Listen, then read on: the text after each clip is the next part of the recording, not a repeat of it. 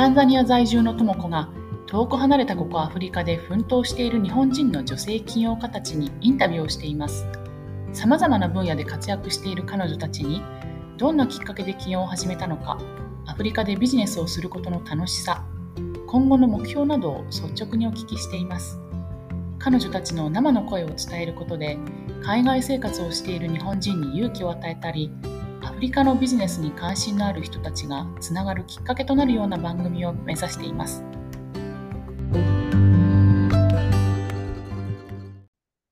今日はガーナで難民の子どもたちを支援する活動をしているインナさんをお迎えしました。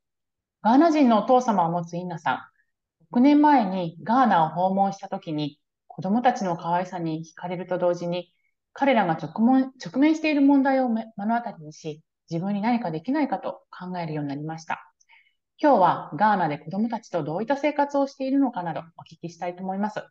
イナさん、今日はよろしくお願いします。よろしくお願いいたします。はい、じゃあ、イーナさん、あの、ガーナで今どういった活動をしているか教えてください。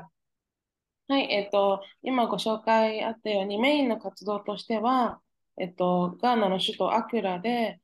ニジェールからの、ニジェールの砂漠からの紛争難民の、えっと、子どもたちのサポートをメインで行っています。うん、で、その子どもたちは、えっと、ニジェールから紛争を逃れてガーナに来て、えっと、道端でガーナの道端で物乞いをしている子どもたちのサポートを行っています。うん、でサポート内容としては、えっと、学学習の提供だったりとか、ご飯だったりとか、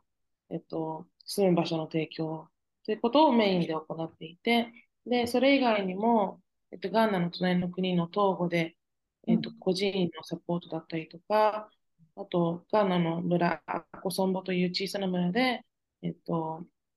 プロジェクトをやっていたりとか、なんかいろんなことをちょくちょくやってるんですけど、うん、えっと、メインはアクラに住んで、その子供たち、紛争難民の子供たちのサポートを行っています。うん、で、その、あの、アクラにある、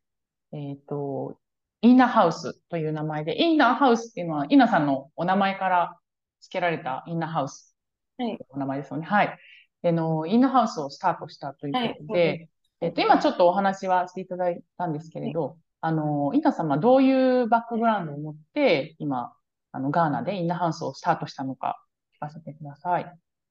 はい。えっと、はい、私はもともと、あの、父がガーナ人なんですけど、うん、えっと、私がもう小さい頃に両親は離婚してしまったので、本当にガーナと関係ないところで育ってきたんですけど、はい、まあ、高校は留学したりとか、その後世界を旅したりとかしていく中で、約6年ぐらい前にガーナに来て、うん、えっと、それから、えっと、ご縁があってガーナに滞在するようになりました。で、そのガーナで住んでいくうちに、あの、この今の私のサポートしている子供たちと出会って、うん、えっと、その、というのも、その彼らは朝から晩までずっと道端だったりとか、ショッピングモールとか、うん、えっと、バーとかクラブとかの前で物乞いをしているので、私が行くところ、いつもどこでもいて、で、その、最初はなんでここにいるの？なんでいつもお腹空いてるの？みたいな私が話しかけて仲良くなるようになって、で、次の日もどこかでまた会って、で、その後またどこかで会ってっていうのが本当に毎日毎日続いていって、で、最初はあの一緒に座ってご飯食べたりとか、なんかそういうのを毎日していく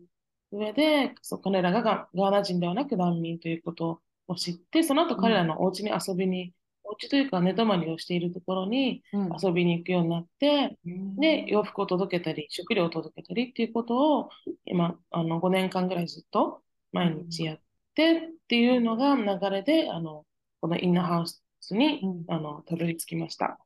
インナーハウスをオープンしたいからと言って始めたというよりは、その本当に彼らと知り合っていく上で、じゃあ今日何ができるかなっていうところでちょっとちょっとずつあの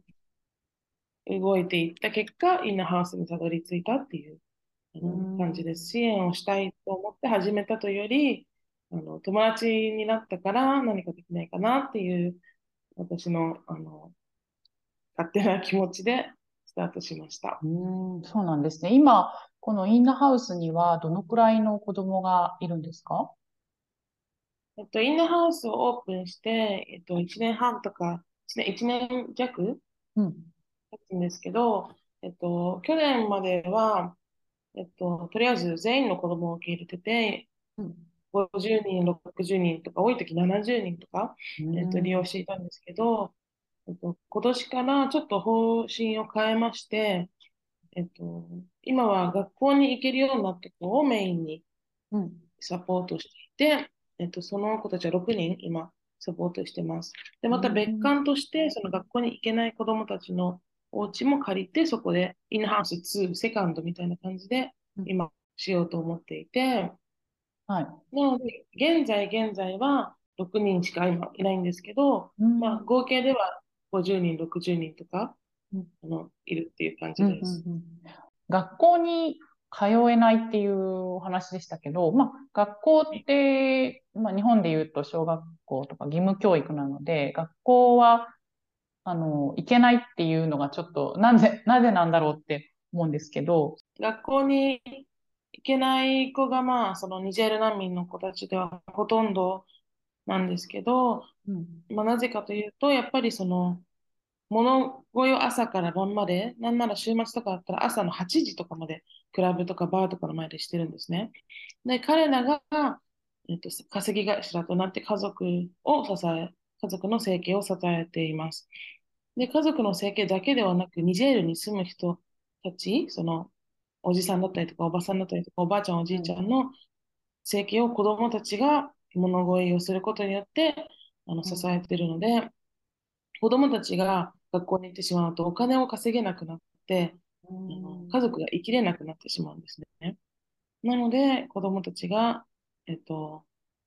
学校に行くことは許されないっていう感じです。でもともと子供のご両親も、えっと、逃げてきて物乞いをしていて、両親を支えてたっていう人がすごく多くて、でその小さかった子供が大人になって子供を産んで、その子供がもっと、ままた物乞いになるっていう、その連鎖が今ずっとずっと続いていて、うん、で、えっと、その自分も子供の時から物乞いをしていたいう経験があるので、それが多分何が悪いか分かっていない、両親は、っていうのがずっと続いています。なので、このインナープロジェクトとしての、あの、モットーというか、そのミッション、ビジョンは、うん、えっと、その今、物乞いしてる子たちが、全員物乞いをやめることはできないと思っているけれど、うん、その今私が出会った子どもたちが大人になった時にその子供その今の子どもたちの将来の子供を物乞いにしないっていうところをめがけて、もう本当コツコツ頑張るしかないんですけど、うん、それを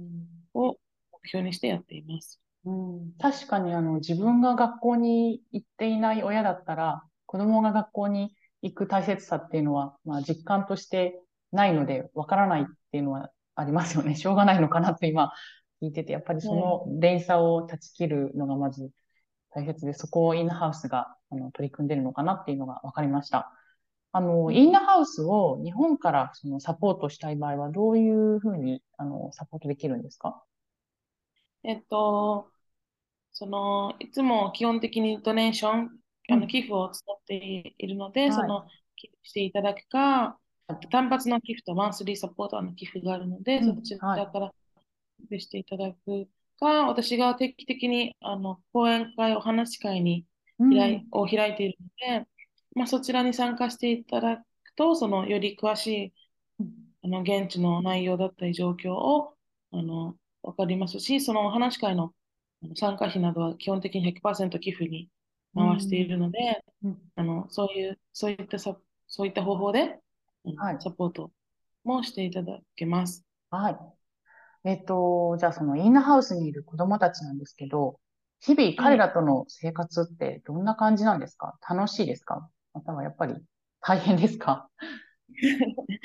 もちろんあの楽しいことも大変なこともあればもうムカつきすぎてもう怒りくることもあるんですけどでもまあ基本的にあのみんな心がすごい綺麗な子たちなので、うん、私が、あの学ぶことばかりで、なんか本当にいつもありがとうっていう気持ちでいます。その私がもし彼らのような生活を小さい頃していて、毎日物乞いをして、もう暴力を受けながら物乞いをしているのにもかかわらず、すごい綺麗な心をみんな持ってるので、うん、私だったらそうなれたかなと、本当、あの彼らのことをいつも毎日尊敬しています。うんじゃあ、あの、サポートしているという立場ではあるけれど、あの、子供たちから学ぶことも結構多いっていう生活なんですね。なんかサポートしている立場というよりは、うん、なんか一緒に生きているっていう感覚が強くて、あの、彼らも彼らができることを毎日頑張っているからこそ、私も私のできることを毎日一緒に頑張るっていう一緒に彼らと生きてるっていう感覚が私は一番あの合ってる、当てはまってるかな。はい、ありがとうございます。じゃあ、あの、ガーナっていう国なんですけど、はい、あの、私もガーナ行ったことないのであまり知らないですけど、日本の人には知られてないガーナって実はこういうところなんだよっていうのは何がありますか？ガーナはもうとにかく平和なんですね。なんかアフリカっていうなんか一括りのイメージで、やっぱ日本からすると危ないとか怖いとかそういう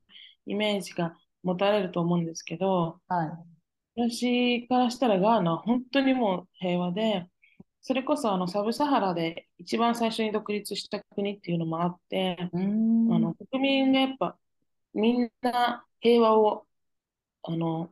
平和を求めているというか平和を望んでいるっていう印象をいつも受けます。なので、道端とかで喧嘩とか見ても絶対殴り合いになることもなければ、あ、そうなんですね。話し合いであの解決をしようっていう国だなっていうふうに毎日感じます。夜も一人で女の人でも歩けますし、あ、そうなんですか。本当に平和で、うん、あの生活すごいしやすい国だなっていうふうに私は思ってます。えー、あのこちらタンザニアはあの夜はやっぱりの歩いてはいけないっていう状況なので、ガーナの方が意外ですね、そういうところは。そうなんですね。なんかエリアとかにももちろんよりますけど、うん、まあ、はい、そうですよね。夜歩いても、私も夜一人で歩いてますし、うん、それでも全然大丈夫っていう感じです。そうなんですね。そのガーナでの生活、はい、インナさん楽しいなって感じることはどんなことがありますか？うん、なんか、ガーナ、そのまあ、すごくインターナショナルな国なんですよ。うん、まあ、ガーナだけじゃなくアフリカはインターナショナルな国だと思うんですけど、えっと、その中でも、えっと、移民の人が多かったりとか、インドからだったり、中国からだったりとか、うん、えっと、本当にいろんな国の人が、えっと、ミックスされている印象があって、で、まあ、その他、私が今まで住んだ国そのヨーロッパとか、あの、はい、オセアニアとかに住んでる国の中では、うん、なんかどちらかというと、なんかまあアメリカナイズされているインド人だったり、中国人だったり、韓国人だったりっていうのが、まあ当たり前と思うんですけど、ガーナにいる、その他の国の人たちは本当にその国から来た、なんかその国の文化をこっちに持ってきたっていう、外国人がすごく多くて、はい。であの他の文化をより知れる、うん、ガーナだけではなく他の国のこともすごい知れるっていうのが私はガーナにいてすごい楽しいなと思います。うん、確かにあの国際色豊かだっていうのは私もタンザニアに来て全く一緒なんですけど、そのインド人と中国人の移民がすごく多くて、でも彼らは、うん、あの外国人っていうよりはもう同じタンザニア人みたいな感じでこう受け入れられているので、私も意外と、あの、アフリカってこうインターナショナルだなと感じましたので、すごく、はい、同意します。じゃ最後にですね、そんなインナさんの今後の野望を教えてください。えっと、まあ、まずは、えっと、はい、私のモットーなんですけど、自分ができることを毎日するっていうのは自分の中でずっと掲げていて、なので、あとインナーハウスとしても、えっとまあ、今年は6人子供がもう行ける、新しく学校に行けることが決まったんですけど、やっぱりさらにあの子供たちはみんな学校に行きたいと願っているので、そこの手助けを今以上にできるように頑張りたいと思っています。で、今子供たちが大人になった時に物、はい、自分の子供を物声にしなくてもいいような環境づくりを子供たちと一緒に作っていけたらなっていうふうに思っています。うんありがとうございます。インナさんはきっと子供たちからしたらお母さんのような存在だと思うんですけれど、やっぱり、うん、あのね、日々の生活大変なことも多いと思いますけれど、あの子供たちの笑顔を、あの、に励まされながらっていうこと、さっきお話あったので、あの、引き続き、はい、はい、子供たちが、より多くの子供たちが学校に通えるように、あの、インナさんも頑張ってください。ありがとうございます。はい。じゃあ今日は、えー、ガーナで、えー、ガーナにいらっしゃるインナさんにお話を伺いました。インナさん、今日はどうもありがとうございました。ありがとうございました。最後に、今回のインタビューを終えての一言です。アフリカの子供たちが生活できる場所を提供しているインナさん。彼らを援助しているという意識はなくて、彼らと一緒に生きているんだという言葉がとても印象的で、ハッとさせられました。インナハウスがスタートしたきっかけも、子供たちのためにできることをしていたら自然にスタートしていたというところが、子供たちと同じ視点を持った仲間として生活をしてきたインナさんらしいなと感じました。学校に行ける子供を増やすという明確なゴールのために、自分にできることを毎日していくというインナさん。このインナハウスからさらに多くの子供たちが学校に行ける日が来ると思います。インナハウスの活動の様子やサポートに関心がある方は、ぜひ公式サイトやインナさんの SNS をご覧ください。